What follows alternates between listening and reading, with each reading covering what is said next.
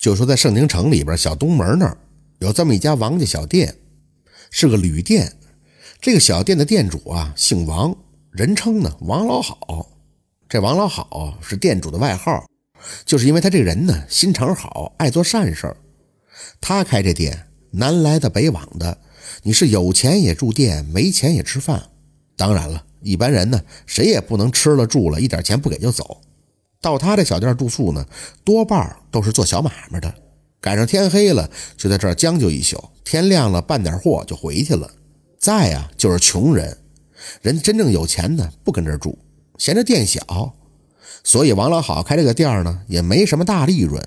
说呀就有这么一天，王老好的店里呢就来了个老头，长得个挺高，干瘦干瘦的。这瘦老头刚到店里住下，那就病了。到了第三天呀。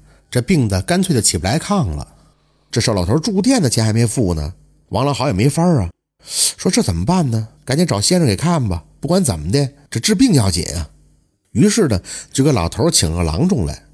这郎中一看这瘦老头是慢性的伤寒病，这不能马上就好，得慢慢调治，就说呀，哎，先开几副药吧，慢慢治吧。于是这王老好啊，就精心的伺候着。是连扎针带吃药啊，一治就是一个来月，老头的病才渐渐好了起来。这病是好了，可这老头连住店带吃药，那可花了不少的钱呀，都是这王老好给垫的呀，他也垫不起了。这小店也没多少资金啊。于是这天呢，就看老头精神挺好，能起来了。王老好就对他说：“那客人，你看你在我们这住了也有一个多月了，这饭钱、店钱咱不说了。”光吃药的钱就不少，我这儿呢也是和人家赊的。这些天啊，这药铺的呀，天天来要钱，也不知道您身上带没带钱，能不能支出来一点，先把那欠药房的钱给了人家呢？老头一听就乐了，哎，我这不是来沈阳会朋友吗？这朋友没遇着，没办法才住的你的店。你看我一进店里我就病了，这一个月呢，我也啥都没干，你说我哪来的钱呢？手里啊是分文皆无啊！王老好一看，嘿，这事儿可难办了。这老头又说了：“这么的吧，哎，这有也好，没有也好啊，我一定先把这药钱给付了。容我明天啊想想办法。”到了第二天早上，这瘦老头也起来了，跟王老好说：“那店东家，这么办吧，你上街啊，给我买几张宣纸，买一双那个洒鞋。”啊，再买一支毛笔，买几块墨啊，这些东西的钱呢，你先给我垫上。完事儿呢，我一块给你。王老好一听，哎呦，您买这些东西干嘛呀？哎，让你买就行了，我自有用处。王老好呢，就按着他说的，把宣纸买了两张，又买了笔墨，还买了一双洒鞋。什么是洒鞋呀？嗨，就是过去庄稼人穿的那种便鞋的，鞋面是两皮脸，中间几道细皮子，挺结实耐穿的。那时候人呢也都穿这种鞋，城里人也穿。王老好呢把东西买来了，交给这瘦老头。瘦老头一看也挺满意。那好吧，那你就休息吧。王老好一听，我我站一会儿怕啥呀？他呀不想走，就想看看这老头买这些东西干嘛呀？啊，那好吧，那你在这看吧。就见这瘦老头啊，光研墨就研了半天，把那几块墨都研了以后，砚台都存不下了。就往那盆里足足的倒满了一盆的墨汁儿。再说这老头把那新买的洒鞋给拎出来，就把一只的鞋底儿冲下倒着，摁到那墨汁盆里泡上了。泡了一个时辰，看着泡的差不多了，这老头就把宣纸铺好了，把鞋拎出来，在这宣纸上啪啪的就拍了两下，就拍了两下子。一看这宣纸上崩的全都是墨点子，王老好一看，哎呀，这老头怎么了？疯了！怎么往纸上拍墨呀？这不糟践人呢吗？看着瘦老头拍完了以后，不慌不忙的拿起笔，在这纸上就这么一勾，那么一勾。您猜怎么着？嘿嘿，不一会儿，一幅画就出了模样了。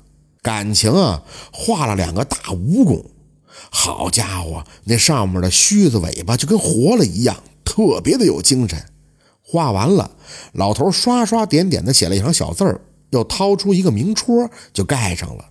盖完了以后，邵老头就对王老好说：“呀，王掌柜的，你看我欠你们多少钱呀？呃，这前后一共欠了，嗯，”十五两银子。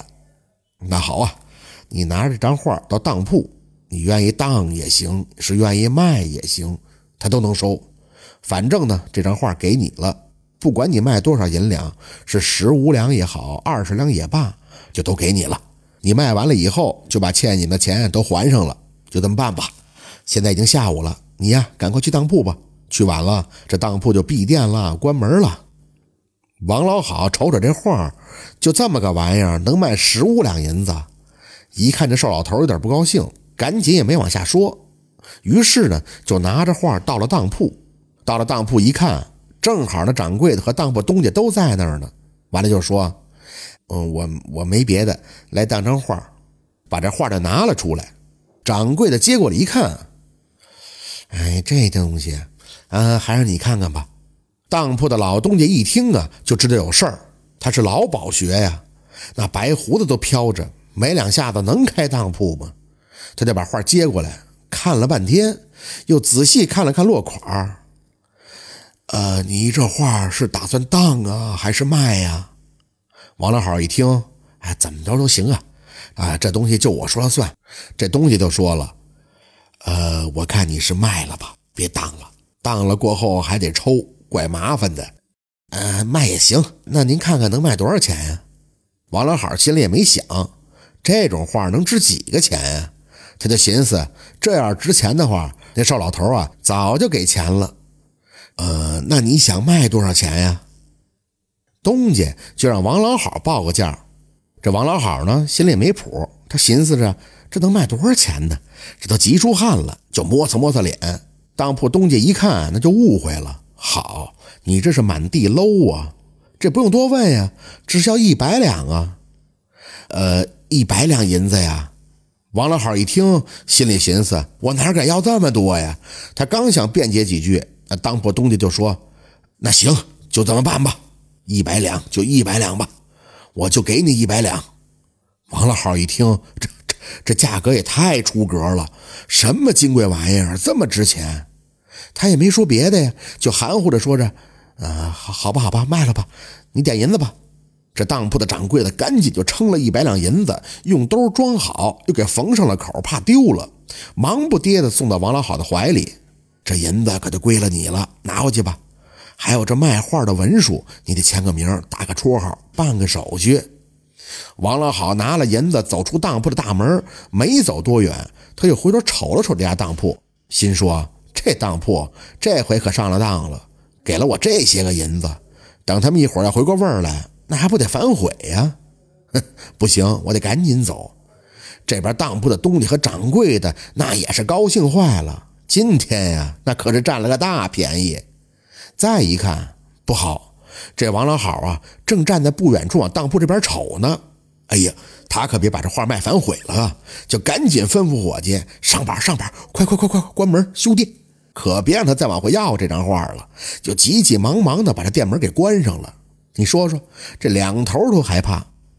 王老好回到自己店里，心说卖了这么多银子，那得告诉人家老头一声啊。到了屋里，这么一看，哎，老头没了。一问这伙计说。不知道上哪儿去了。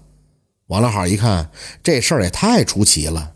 他呢是个老实人，心里想啊，寻思拿着一张破纸就能卖一百两银子，这是个怎么回事呢？这要是老头没走，还能问问他。可他这人也走了，这可咋办呀？这把王老好给闷的呀，这一宿觉都睡不好。我还得到当铺去问问。第二天他又去这当铺了。把这当铺掌柜的和东家都吓了一跳。王老好就说：“掌柜的呀，我那画呢，指定是卖给你的。你说说实话，你为啥给我一百两银子呀？我总认为它不值钱呀。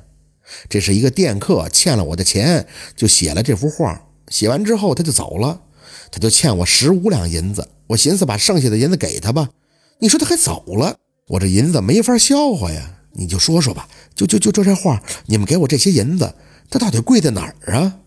那当铺当时就笑了，嘿嘿，你是真不知道啊！这画你是卖了一百两，你就是卖二百两，我也买不着啊！这是郑板桥的字画啊，他可是当今的扬州八怪之一，那还了得吗？上哪儿能买着他的真迹呀？这是最值钱的画。王老好一听，哎呀，原来是郑板桥的画啊！这就是郑板桥以画抵账的故事。